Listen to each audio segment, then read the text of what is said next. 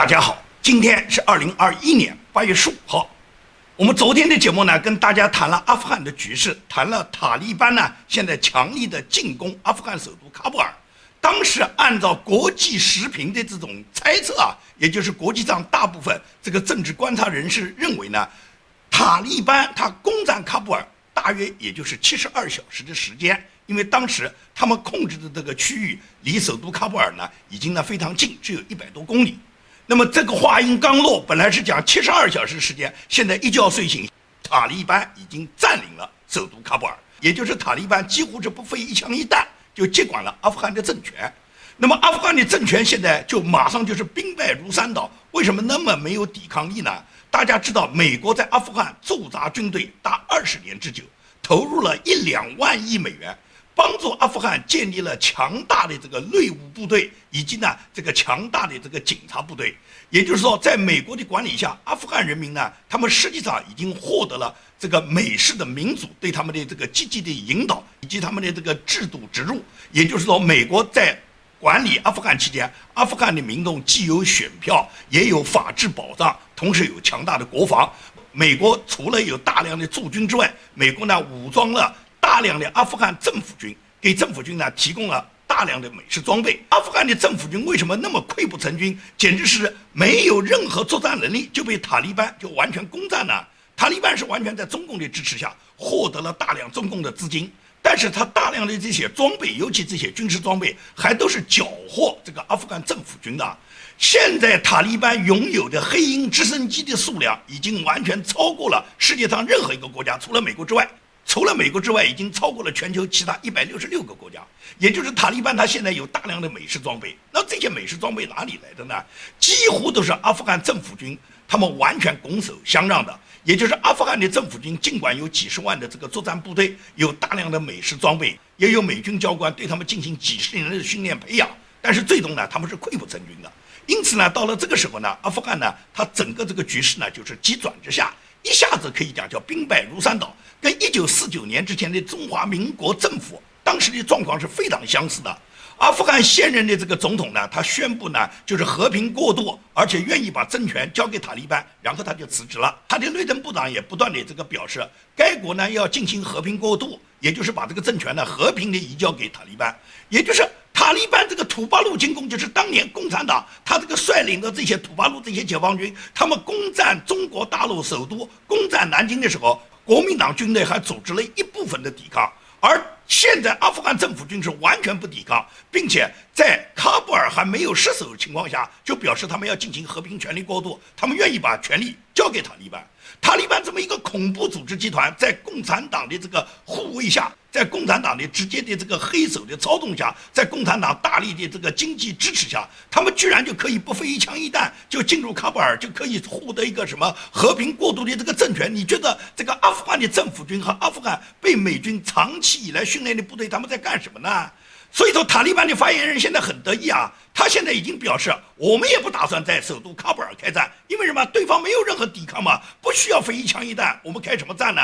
目前来讲，塔利班已经大摇大摆进入了喀布尔，没有遭到任何抵抗，而且进城的这些塔利班的部队，大部分都是开着敞篷车，有的是皮卡，有的是那种大卡车，都是敞篷车。所有的塔利班人高举着他们的冲锋枪。高声呼唤的，然后呢，带着胜利者的微笑，通通呢大摇大摆进入了喀布尔了。而阿富汗现任的这个民选总统呢，叫加尼呢，叫阿什拉夫加尼呢，他已经宣布辞职了。他辞职以后，把他的这个职务呢，交给了前内政部长，叫阿里麦哈迈达贾拉利，由贾拉利呢临时接管了阿富汗的过渡政府。而这个内政部长他接管这个临时过渡政府呢，他是为了向塔利班的最高领导人交接。塔利班最高的领导人的名字叫毛拉。巴拉达尔这个人就是多次跟王毅见过面、跟王毅接见过的这个人，也就是他现在是成为塔利班的最高领袖，他马上呢就会成为阿富汗新的总统。不要选举，塔利班是夺取全国政权，就跟毛泽东当年。共产党进城以后，毛泽东担任什么中华人民共和国主席，共产党掌握天下，掌握政权，没有任何人选举，他们称为胜利者，他们就是抢夺来的政权，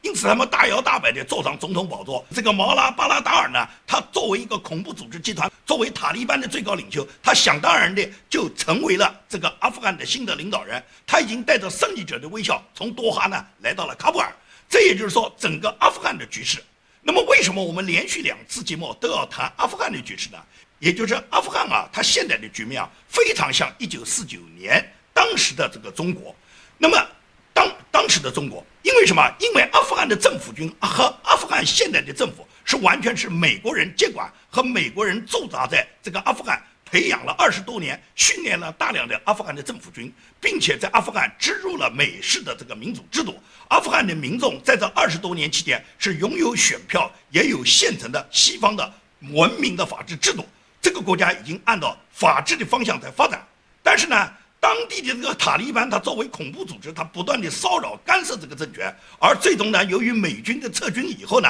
塔利班所进攻之处，政府军基本上是溃不成军。那么塔利班他以闪电速度接管了这个阿富汗政权以后呢，可以通过这件事，我们可以看出是拜登政府的惨败，也是美国自九幺幺以后他反恐战争的惨败。这实际上就意味着美国在国际上的影响力啊已经大大下降。当然了，这是美国白左非常乐意看到的局面，白左就希望。把美国折腾完，把美国的制度演变。至于美国，你别管那些专制国家的事，他们的国家想怎么革命就怎么去革命。最终，伊斯兰革命在很多专制国家不断的成功以后，美国的白左很高兴啊。所以说呢，按照拜登现在对国家制度治理的方法，按照他对国际形势现在处理的这个外交手段和军事手段，美国今后干预国际争端的能力是大为弱化的，对世界的影响力也会越来越小。最终，美国能不能自保，能不能保护自己不滑向南非，都很难说。更不要说美国还要建立什么强大的西方盟国来保护和平民主的政权。也就是说，现实情况已经很明显嘛。你看看美国经过这几年的变化，尤其是经过安提法、黑名贵在美国大肆的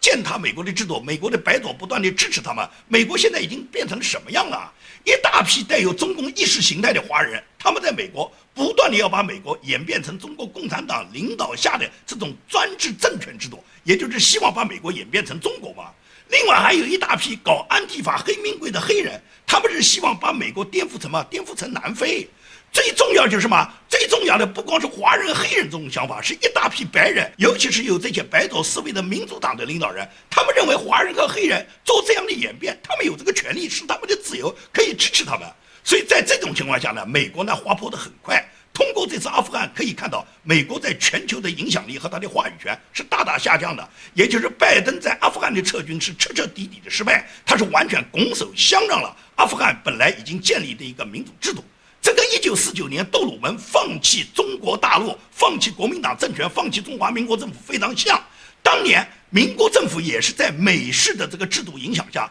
整个中华民国，尤其是在战后在二战以后，中华民国当时已经是联合国五常理事国之一，同时中国已经完善的推行了一九四七年的民国宪法。在宪法法治有保障的情况下，在人民有选票选举的情况下，在经济发展秩序都规范的情况下，尤其是二战的战胜国可以跟欧美所有发达国家可以并轨的情况下，那时候中国是非常好的和平前景啊。但是呢，共产党呢在延安呢耍骗了美国人，耍骗了全国人民。当时以毛泽东为首的共产党在全世界摆出一副什么？国民党是独裁，蒋介石独裁，而共产党是搞民主，共产党要搞一个美式民主。这种谎言，他呢欺骗了美国人，欺骗了杜鲁门，因为杜鲁门相信嘛，史迪威将军相信嘛，这个美国所有派到中国的这些主要的领导人，他们都相信嘛，因此他们就改变了对华策略。他们放弃了蒋介石，放弃了中华民国，放弃了中华民国这个一个浴血抗战八年，打败了日本侵略者，然后最终建立的一个中华民国的一个民主政府，他们放弃，他们迎接共产党这个土八路，迎接共产党这个被苏维埃控制的这个带着红色血统的共产主义基因的一个所谓民主政府，这个政府闯入中国大陆以后，然后奴役中国人民七十多年，这就是现实嘛。所以说当时。中国能够从一个本来民族已经发展、民族前景已经非常好的亚洲第一个最大的民族国家，本来是非常好的开端，最终被美国拱手放弃，被共产党抢夺政权，然后共产党就把这个政权演变成什么？演变成一个红色血腥的专制政权。这个政权发展了七八十年以后，不但没有消亡，现在对全世界虎视眈眈，也就是要把全世界都演变成跟中国一样。这次塔利班在阿富汗的彻底演变，就是共产党成功的一个表现。因为塔利班是受到共产党全力支持的，也就是由共产党输血，塔利班打着共产主义的旗号，最终什么在阿富汗实行了什么？实行了野蛮的军事政变。通过他们这个军事打击以后，现任的阿富汗的民选总统和阿富汗的政府军溃不成军，然后这个国家政权就拱手相让。那么最终塔利班获得政权以后，百分之百的会形成共产党的这种专制局面，也就是跟他的所有邻国，包括俄罗斯啊、印度啊、伊朗啊、塔吉克斯坦啊、乌兹别克斯坦，他所有的邻居跟他们都形成一个强烈的这个利益分配不均匀的一个利益对抗。那么这个利益对抗就必然引起他的邻国对塔利班的痛恨。而共产党，你要不要支持他呢？共产党继续支持，共产党就是跟欧美文明国家、跟所有阿富汗的邻国、跟他们为敌。那么共产党如果是不支持、放弃了、放弃塔利班，就会支持中国的疆独，就会把他这个塔利班的势力深入到新疆，最终什么跟新疆的这些共产党非常痛恨的共产党一定要消灭打击的所谓疆独，跟他们弄在一起了。如果是疆独真的是在塔利班的积极支持下，然后他们在塔利班帮助和训练下，又有大量的美式武器装备，最终疆独发展成新的塔利班，跟塔利班一样，对共产党形成重大的威胁，这是完全有可能的。所以说，共产党现在已经变成了进退两难。他现在支持塔利班，他已经不知道他自己该怎么做了。而塔利班的胜利未必对共产党来讲是好事，就说塔利班的节节胜利很可能威胁到。这个共产党的政权，因为通过这个疆独的这一项，就可以对共产党的政权进行挑战嘛。所以共产党现在他对塔利班究竟是继续输血、继续给钱呢？不输血、不给钱，翻脸翻脸，那就是另外一回事。你知道土匪之间有什么信用吗？这个塔利班曾经跟共产党表态表得很好，你觉得这个表态有用吗？到了塔利班跟你狮子大开口要钱，威胁你共产党政权的时候，你共产党不支持，不支持人家就支持疆独。到了那时候，共产党就作茧自缚。这是我给大家做的一个分析。那么，为什么阿富汗的陷落会如此的不堪呢？这个世界上的民主国家为什么每一次当受到专制政权挑战的时候，本来建立好的民主制度就一下子土崩瓦解了呢？这个你可以回顾一下历史，也就是在历史上受到英国殖民的国家有好几个，包括美国、包括加拿大、包括澳大利亚、新西兰这几个国家曾经被英国殖民过，但是这几个国家最终都成为了发达国家。而美式民主呢，在上一个世纪是成为最强大的民主国家呢，又深深地影响了其他国家。美国在二战之后，它虽然没有殖民德国和日本，但是它是按照美式民主制度来管理日本、管理德国的。那么德国和日本在美式民主这个制度植入的情况下，很快呢，德国和日本就发展起来了。也就是他们建立了完善的民主制度，很快这两个国家都成为了发达国家。他们无论在经济上的 GDP 的发展，还是他们国家的民主制度化的建设，也就是日本和德国都从二战的战败国，最终成为世界上非常好的这个文明发达国家。这都是美式民主的胜利。那么在这个过程中，中国当年。被美式民主已经进行扶持，已经搞得很好的一个，眼看谱写的大好的民族局面的中华民国，就被美国的左派杜鲁门就完全放弃了。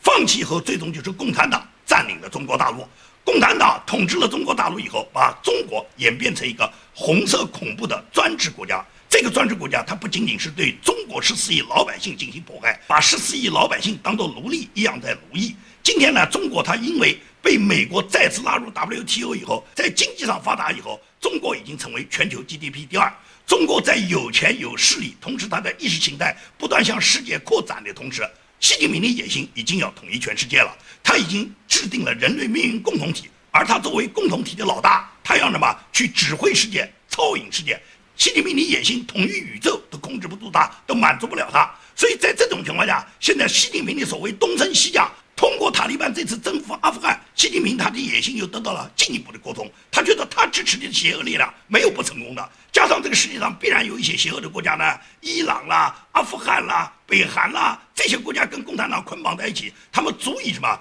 足以动摇文明的根本。因此，我们不是简简单单去看阿富汗的局势演变，而是我们看到美军这次撤退，尤其是拜登，他仓皇撤退，没有给阿富汗留下任何。撤退以后的有条件的撤退，没有留下任何撤退以后可能给这个国家留下的真空，导致这个国家的民主制度彻底的丧失，是拜登他自己在国际事务中的一个重大失败。而拜登的这次失败，是意味着美国自九幺幺之后二十多年来的反恐战争，美国在中东政策的失败，美国在中东投入了大量的兵力，投入了大量的经费，最终美国建立的他的这个民主制度就拱手相让以后，是美国在国际事务中话语权的丧失，是美国的影响力的下降。所以说，拜登的白左政府实际上他是助长了中共的邪恶势力，也就是共产党是所有邪恶的根源。而白左是加速这个根源对全世界腐败渗透的一个重要的推手。这个推手里面，美国民主党和以拜登为首的民主党的大佬，他们都是里面的罪魁祸首。拜登领导的美国政府在整个这次阿富汗这个局势巨变这个过程中，都是他安排了美军撤军以后，没有做出先决的条件，然后导致了嘛？导致了美军在撤离的时候。塔利班呢，马上就对全国举行了大举的进攻，在不断的走农村包围城市的这个道路过程中，在不断的通过边远地区、农村地区，最终攻占城市，一直呢攻占到了首都喀布尔。那么拜登政府怎么做呢？拜登政府已经明明看到这个形势很紧张，他呢要完成他的撤军的这个部署，同时又没有跟。喀布尔里面所有的，包括县政府以及塔利班呢，设定各种政治先决条件，没有做任何撤离的准备，现在已经导致了这个形势已经非常的恶劣了嘛。所以说，美国政府呢，在拜登的领导下，由布林肯呢，不断的指示美国国务院呢，跟卡塔尔多哈的这个塔利班政治领导人呢，保持了一定的联系。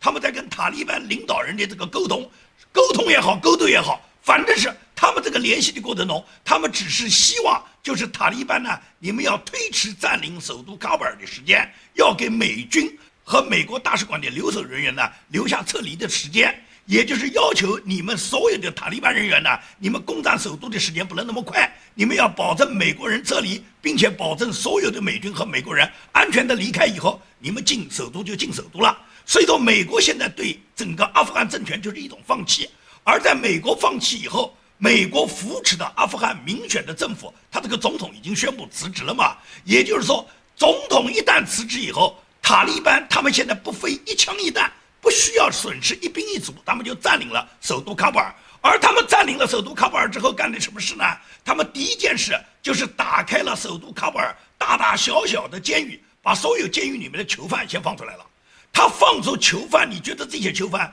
难道都是塔利班分子吗？有很多囚犯本身都是刑事犯罪分子，都是打砸抢烧的人，都是给社会带来动乱的人。但是塔利班把他们放掉以后，不是给社会会带来新的动乱吗？所以说呢，阿富汗这个总统呢，他宣布他辞职，并且马上就表示他要交出政权。这个根据阿拉伯卫星电视台呢，已经给了详细的报道。塔利班现在目前已经组成了他的新的临时政府嘛，而且塔利班这个新临时政府马上就在社交媒体上发布了很多照片，照片大部分是首都喀布尔旁边邻省的省长啊，或者邻省的这些政府的领导人，他们把权力交给塔利班。我们可以看到很多塔利班人员已经进入到很多大户和富人家了。那么塔利班进入这些富人家以后呢，他们也宣布他们的政策，他们说他们会组建多党派的联合政府。他们决定今后死刑是由法院来决定，而不是由宗教法庭来裁决。他们也会允许媒体呢批评政府，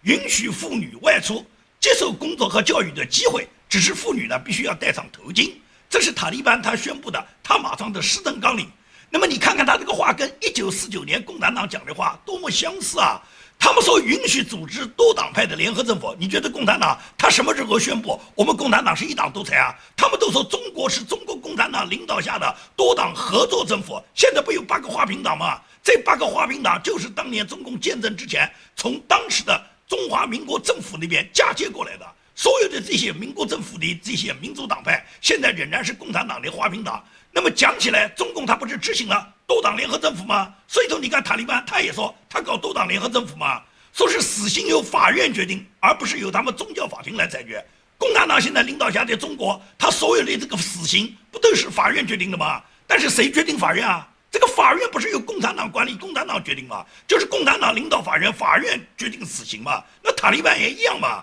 法院今后判处所有人的死刑。但是法院是由塔利班来任命，由塔利班来管理的。他允许媒体批评政府，共产党什么时候讲过不允许他媒体批评政府啊？共产党的法律里面明确规定，人民有言论自由，每个人都有批评政府的权利。你批一个给我试试看呐？你看看你批评政府，然后是什么结果呢？允许批评政府，保障你有言论自由，但是不保障你言论后的自由。也就是，这就是共产党政权，他给全国人民七十多年来形成的这个规矩。塔利班也是按照这样去做嘛。唯独是塔利班在当地执行了一个跟中国民族和宗教不同的这个法规，也就是他们对妇女外出、对妇女教育和工作，他们要求妇女穿上他们自己的这个服装，要戴上他们头巾。中国呢，因为中国的文化没有要求中国老百姓戴头巾，那么这是中国的演变啊。在大清朝管理时候，不是规定每个人头上要扎辫子吗？如果共产党规定每个人头上把辫子给我继续梳起来，你看看哪个人不梳？不梳辫子就是留头不留发，留发不留头。大清朝能这么干，共产党也这么干。共产党他不过更多的是对意识形态里面管理。所以说，你看看塔利班现在宣布的政策，跟共产党四九年以前进城之前，他们对中国老百姓许下的诺言有什么不同？无非就是一个比一个说的好听话，但是最终怎么执行呢？塔利班跟共产党嘛是有样学样，学共产主义这一套最容易学了。讲好话谁不会啊？这个叫好话说尽，坏事做绝啊！塔利班他也在他的这个临时政府，就是新组成的临时政府，他也发帖告诉所有阿富汗的老百姓，通告国际社会，说他们对阿富汗是和平解放，叫老百姓不要担心，他们是来为人民服务的。塔利班保证不拿群众的一针一线，他们会维护治安，打击犯罪和腐败。你看讲的多好听啊！共产党哪一天不是说他们是来为人民服务的？他们从来不拿群众一针一线啊！但是除了一针一线之外，所有东西都要拿。所以说呢，塔利班现在昭告阿富汗天下百姓，跟共产党当时进城时候的安民告示完全是一样，说塔利班就是为了天下百姓走共同富裕的道路。塔利班打算他们先富带后富，老百姓你们跟着塔利班就享福了。这一下就等于没有塔利班就没有阿富汗，没有共产党就没有新中国，没有塔利班就没有新阿富汗。他完全是照抄共产党当年四九年进城之前所有的那些漂亮的口号。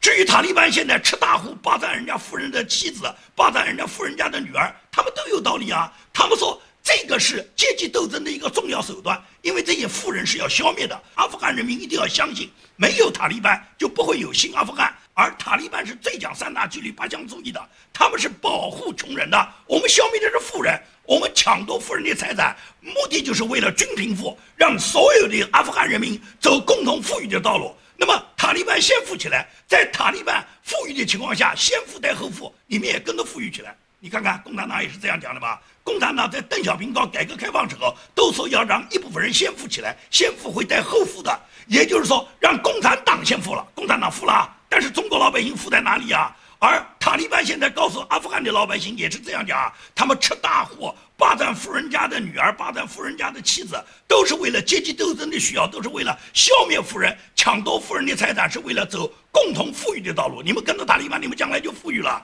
所以说，你看看塔利班所有的政治口号，他所有的军事行动，以及他对这个国家所有治理管理，他推出来的未来的国策和纲领，哪一样不是跟共产党学的？但是最终塔利班会演变成什么样？我刚才已经说的是很清楚了。也就是说，塔利班他只会加剧整个阿富汗跟邻国之间的矛盾，因为利益侵占的问题嘛。塔利班要保护的利益，一定是损害了邻国的利益嘛？他肯定跟邻国为敌，而且他这一次强行的占领了国家，破坏了阿富汗已经形成了接近二十年的民主制度，他也是跟西方国家为敌。那么也就是跟西方国家为敌，跟他的邻国为敌，那是由中共支持的，就是中共继续支持他。中共如果不支持他，中共不敢因为得罪他的邻国，得罪所有西方文明世界，中共放弃他，中共放弃他，他马上就联络疆独，马上就开始攻打你中共，马上就把塔利班输送到新疆去，把疆独、把东突，然后把他武装起来以后，然后共产党干。那么这对共产党来讲就是更加害怕了。所以我觉得共产党宁愿得罪文明世界，宁愿得罪阿富汗周边的所有邻国，共产党也会保住跟塔利班的关系，也就是保证塔利班不会跟疆独搞在一起。然后通过疆独对共产党的政权进行打击，也就是共产党会死死的保护塔利班，这就像共产党保护金山、保护北韩的核武核试验、保护伊朗这个邪恶的国家去挑战美国。中共他什么时候？他为了他的这个邪恶的势力，为了他自己跟邪恶国家里面组成共同的对抗美国的、对抗文明的这个同盟，他根本就不在乎得罪全世界。所以中共他宁愿得罪全世界，得罪所有的文明国家，得罪阿富汗所有的邻国。他也要保住塔利班跟他自己的罪恶勾结，保证他自己所谓他要镇压疆独、镇压东突，保证他自己在中国他自己在边疆实行的政策。共产党百分之百是这么干的，也就是共产党跟塔利班是一种罪恶的勾结。这种罪恶的勾结，不管他得罪了全世界所有的文明力量，共产党都会一意孤行的。这就是共产党他为什么在背后支持塔利班，希望塔利班这个恐怖组织能够控制一个国家，然后这个国家跟共产党一起联手，最终什么？最终对抗美国和以美国为首的文明世界。这是共产党的目的吗？所以说，为什么我连做两期关于阿富汗的节目，主要是让大家看到。中共他现在黔驴技穷，他现在就拉拢世界上最恐怖、最邪恶的力量，用最恐怖、最邪恶的力量对抗美国，对抗整个文明世界。而美国呢，是因为拜登这个愚蠢的领导，拜登这个无耻、愚蠢的政权，他自己在很多美国应当拥有巨大话语权、拥有巨大军事政治力的时候，他放弃了他自己在国际上的这种威望。放弃了他在国际上的这个管辖能力，他自动放弃以后，最终就导致了这些像塔利班这种恐怖分子得寸进尺，也就是塔利班的胜利很可能会导致恐怖分子卷土重来，就是未来很难以想象，像基地组织，像曾经的本拉登的这个基地恐怖组织，会不会在塔利班的这个带领下，或者塔利班的纵容下，他会死灰复燃。也就是未来国际社会，它会是一个非常错综复杂的局面。这个里面所有万本不利其源，也就是都是共产党在后面是罪恶的推手。因此，国际上所有的这些文明人士，美国的这些能够深刻认识到美国在国际上应当起到巨大的和平作用的这些国家里面的政治领袖们，都应该认清到中共才是邪恶之源，把中共斩首掉，把中国共产党消灭掉，让中共这个祸害人类的这个最重要的根源没有了。什么塔利班，什么本拉登，什么基地组织，都是灰飞烟灭的。因此，正本必须清源，也就是说，消灭共产党才会给人类带来彻底的解放，才能保证人类永远和平。好，今天的节目就跟大家做到这里，谢谢大家。